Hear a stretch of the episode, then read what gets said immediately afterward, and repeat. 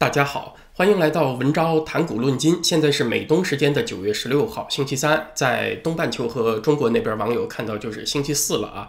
咱们今天来聊一下“战狼大内宣，吹破音，把事情搅黄”和这个中共又对民营经济下统战通知的话题啊。什么叫吹破音呢？就是指特别出格的事儿，就像一个乐队里面这个喇叭把声音吹破，它就走音了嘛，听起来特别的刺耳啊，就显得尤其的不理智、不搭调。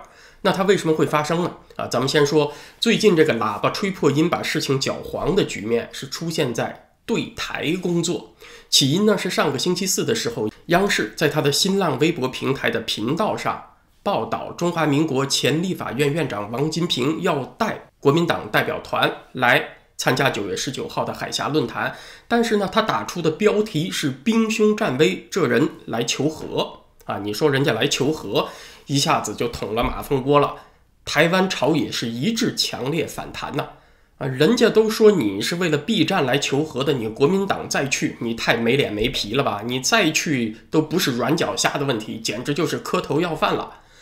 那这个台湾国民党的新主席江启臣，他迫于压力，也要求央视方面道歉。央视道歉呢，倒是没有发生。但是中共官方和央视呢，采取了一些软化的措施，力图挽回影响。比如在微博上就删除了这篇文章。星期五，李红又主持了一档访谈节目，夸国民党来参加会议呢，是缓和两岸气氛，迈出了非常积极的一步。第二天呢，李红又出来辩解，说他讲的这个求和啊啊，不是什么卑躬屈膝的意思，就是寻求和平的意思啊，就是促进两岸和平交流。呃，而且他讲话呢，不代表官方的表述。啊，所以他相当于把“求和”这个词儿又重新解释了一遍，翻遍古今中外的汉语解释，说“求和”是寻求和平啊，除了他也没别人了。那这个事情呢，是让我想起了几年前中国那个网络作协主席周小平啊，人称周带鱼的那一位，就有一个火气说啊，就是周小平在一篇文章当中说，早在战国时代，中国就发明火器了。大家去查一查，庞涓就是在马陵道被。孙膑打败，然后死掉的那个庞涓，就是死于火器的。这个火器怎么从战国就有了呢？他被无数人喷了这个基本常识错误以后，他又出来辩解说，火器这个名词啊，就是只要能发火、能着火的武器，就都叫火器了。什么火箭呐，还有抛掷的火团呐，都算火器。周小平呢？这里是完全更改了，火器是特指火药武器，得先有火药，才有火药兵器这个地球人的共识。而今央视主播李红呢，是上演同样的戏码，他硬把求和这种所有人都知道带有贬低和蔑视意味的词儿，说成了寻求和平了啊，改成一个褒义词儿了。呃，我不知道有多少大陆人能接受这种解释，但是在台湾当然是没有人能。接受的嘛？那国民党真要接受这个辩解的话，你就不仅是脚软，更加是脑残了。于是呢，九月十四号星期一，国民党没有办法啊，看央视这边也不道歉，就只好宣布以党团的规格来开会，这个安排取消了。但是呢，不禁止党员个人来开会，你来个别国民党的党员啊，肯定还不是来最高级别的。否则，要是真来国民党的大佬，以后在台湾就不要想竞选了。当然，这个会实际上就黄掉了。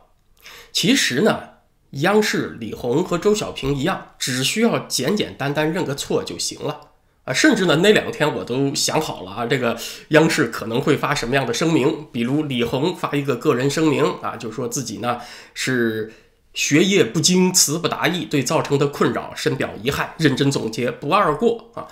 央视发个补充声明啊，说一下他的措辞啊，不代表央视的态度，表示遗憾，希望两岸关系平稳顺利等等。那这种道歉呢，也算是经常看到的，不算太丢脸啊。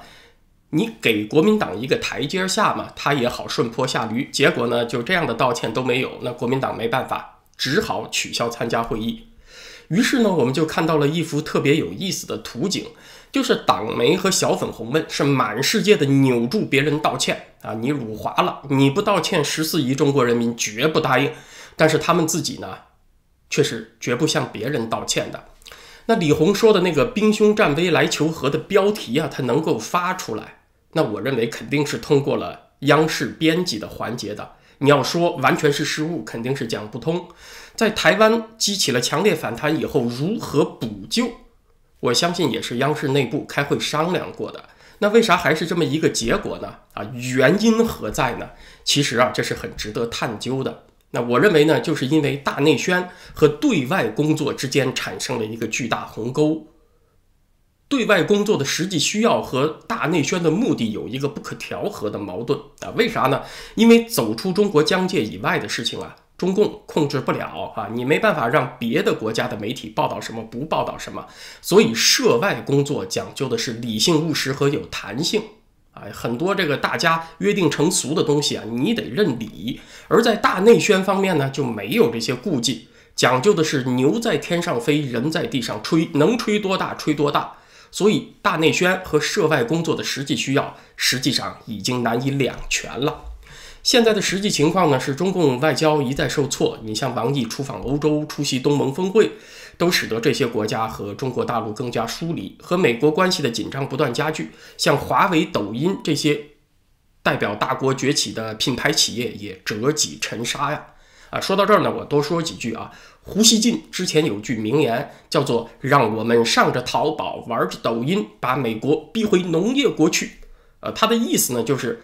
中国不仅要把制造业都拿走，还要把美国擅长的高科技和互联网产业也拿走。这样一来，未来的美国是既无制造业也无高科技，就只剩农业了。而我们中国呢，人多地少，缺粮食啊，确实是。那你们美国可以为我们种粮食啊啊，这就叫把美国逼回农业国去。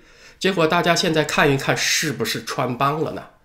华为宣布没有 B 方案啊，芯片断供，九月十五号是最后的日期。不仅是美国的货源断了，连三星、海力士啊这些美国以外的芯片厂商，因为它使用了美国的知识产权，它也要服从美国的禁令。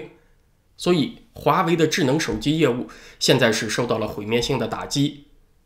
去年啊，美国刚刚开始封锁华为的时候，华为海思的总裁何庭波说了一句很提气的话，叫做“十年备胎，一朝转正”啊，意思就是说华为早有准备，大家别慌啊，我们有很多自主研发的芯片当备胎存在保险柜里呢啊，这样一来我们就把它拿出来备胎转正吧。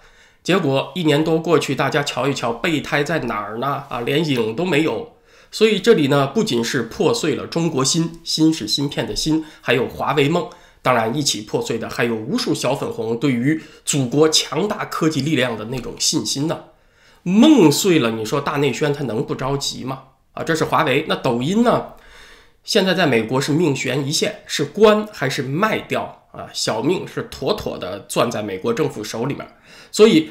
胡锡进所宣称的要把美国逼回农业国去的两大支柱啊，你看制造业在回流美国，互联网企业是面临着被赶回国内去内循环的处境，所以最后就剩下农业这一项了。那确实呢，美国是在增加向中国出口大豆和玉米，但是呢，这并非是美国什么迫不得已的选择，而是出于中国自己粮食紧缺的需要。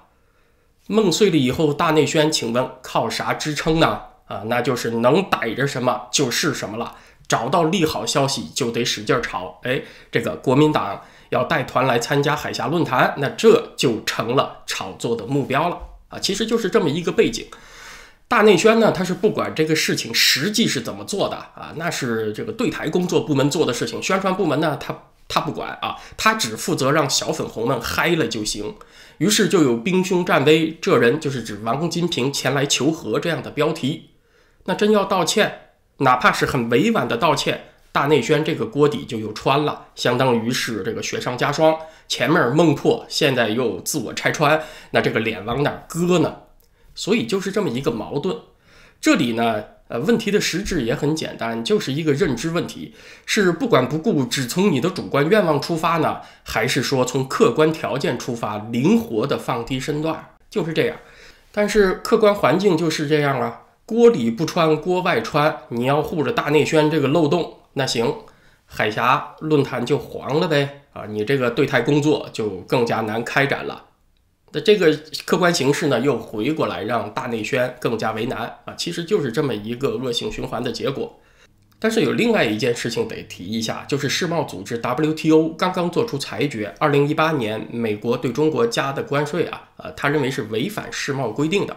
我本来以为呢，这条消息会在中国大陆使劲使劲的炒，好不容易呢，又有一个国际组织说美国做错了，结果呢，我还有点意外。我今天看新华网和人民网的头条啊，啊，它的头版呢，都还没有包括这条消息。那为什么这样呢？其实呢，也是一个实用的考虑，就是如果你这个时候使劲儿炒作这条消息消息的话，会让川普脱离世贸组织的决心更加坚定，采取贸易上针对中国大陆更强硬的手段啊！他还为了避免这个后果，不去炒作这条看似对他有用的消息。所以中共目前呢，在大内宣上啊，你看不同领域、不同部门，它的执行手段呢，还是有差异的。啊，说完这个喇叭吹破音的事情呢，这两天有两条花边新闻，我觉得值得说一说啊。大家是否还记得八月下旬，习近平在中南海主持召开了一个经济形势专家座谈会啊？李克强缺席了，咱们还专门做过这期节目，有九位专家与会，后来被媒体们称之为“九国师”。那这些国师里面呢，有一位经济学家林毅夫，刚刚被人翻出了底。就是二零一五年九月十四号，《新京报》引用他的话说：“五年后中国可能跻身高收入国家。”好，现在过去五年了啊。这个李克强说：“这个中国还有六亿人月收入不到一千元的啊，那离富裕国家肯定很有差距了。”但是呢，他又把他五年前的话重复又说了一遍，就是在九月十三号，他说：“五年后中国将成为高收入国家，人均收入超过一万二千七百美元。”那这个一万二千七百美元，按照当下的汇率，我算了一下啊，就是八万多，接近九万人民币。它是个什么概念呢？要是按照国家统计局的标准，二零一九年全国的人均可支配收入多少呢？三万零七百三十三元啊！如果你以这个数为基数的话，林国师所开出的支票是五年以后一万二千七百美元，相当于人均收入翻三倍啊！